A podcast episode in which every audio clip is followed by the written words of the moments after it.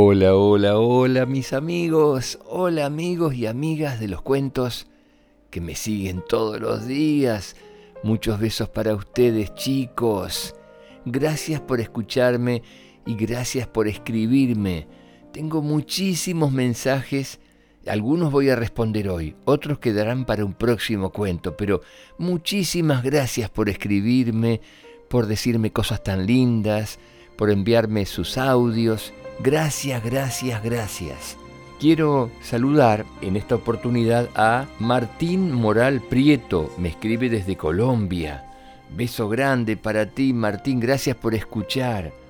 Otro beso grande para Paula, que tiene seis años y me escribe desde Ciudadela, aquí en el Gran Buenos Aires, en la Argentina. Otro beso para Valentina y Constanza Cardona, desde Apodaca, Nuevo México.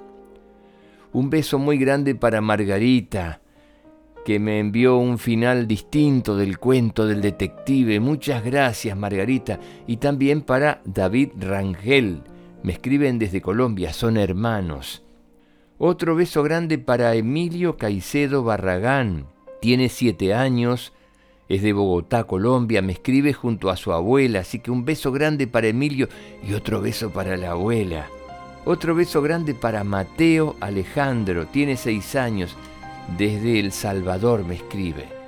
Muchísimas gracias chicos por escribirme. Quienes quieran seguirme lo pueden hacer a través de las redes sociales. Me buscan en Instagram, que suenes con colores, en Facebook, que sueñes con colores. Leo todos los mensajes.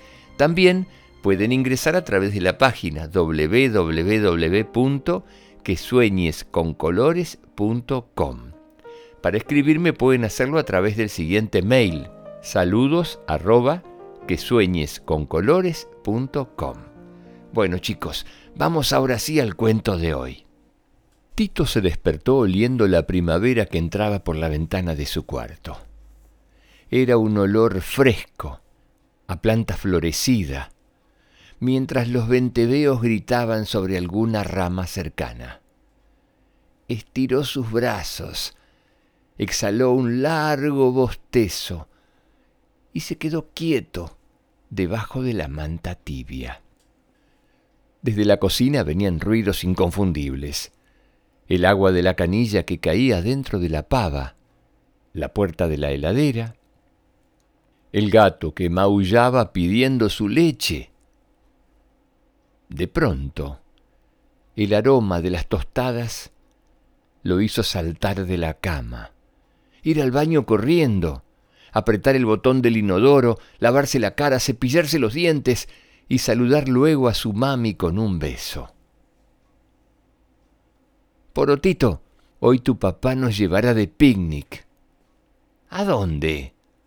A un lugar que te va a gustar. Tito no dijo nada. Le tenía miedo los lugares que no conocía.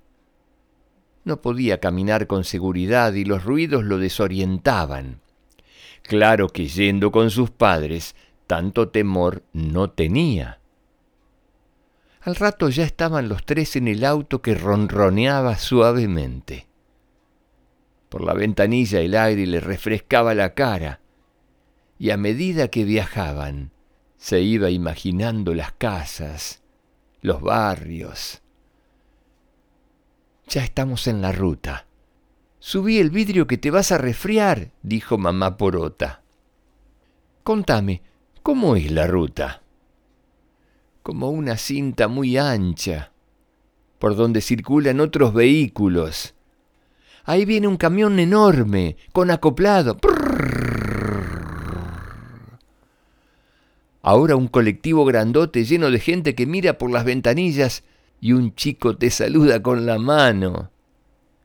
Tito veía a través de los ojos de su mamá, que también le compraba juguetes que él reconocía con el tacto parte por parte.